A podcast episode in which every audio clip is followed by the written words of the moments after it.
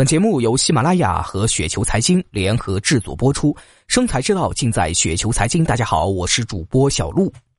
本期小璐要跟大家聊的话题呢，有点意思啊，是关于领导的。为什么管理层很重要？世界上没有那么多睡觉也能赚钱的公司，绝大多数的公司呢，仍然需要非常好的管理层。否则，巴菲特在收购 Precision Cast Parts 的时候，也不会说 CEO 决定至少留任二十年，才坚定他收购决心这样的话了。啊，这些年随着出差见多，随着见的人越来越多，我才幡然醒悟，为什么洲际酒店集团和华住就是比国产的某些酒店住着舒服？百胜中国的用餐体验就是要比某某某角和某某某鸡来的畅快。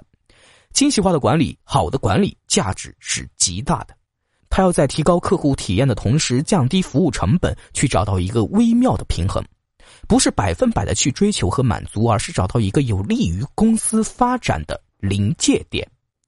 学校里读到这些管理学书的时候，心里一直在想的是：管理层就凭借这些简单的死知识，凭什么拿到上百万、上千万的年薪？如今大概体悟到，纸上得来终觉浅，觉知此事要躬行。管理是建立在控制人性上的，而人性是这个星球上最难预测变化的东西。任何科学都无法预测人性的走向。未来，除非 AI 代替掉所有的基础工种。否则，管理学美国的那些管理经验，中国许多企业，尤其是连锁式企业，仍难企及。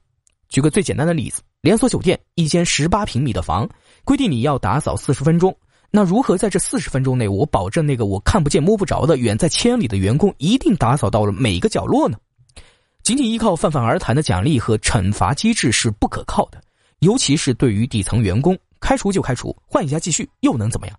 奖励那奖多少才合适呢？如果激励一家公司员工的主观能动性，仅仅只能靠奖惩这种简单的机制，那培训人和培训一条马戏团的狗还有什么区别？更多细节的关于服务品控和产品品控的东西，需要发明创造。而这种精细化管理的创新，不亚于任何科技企业的产品和技术创新。某些美国企业甚至把管理层当作企业的无形资产，该高管离去以后，股价暴跌的事情常有发生。再强调一遍，世界上没有那么多所谓差管理层也能完好运行的企业。再好的家底交给败家子儿，他也是能给你败光的。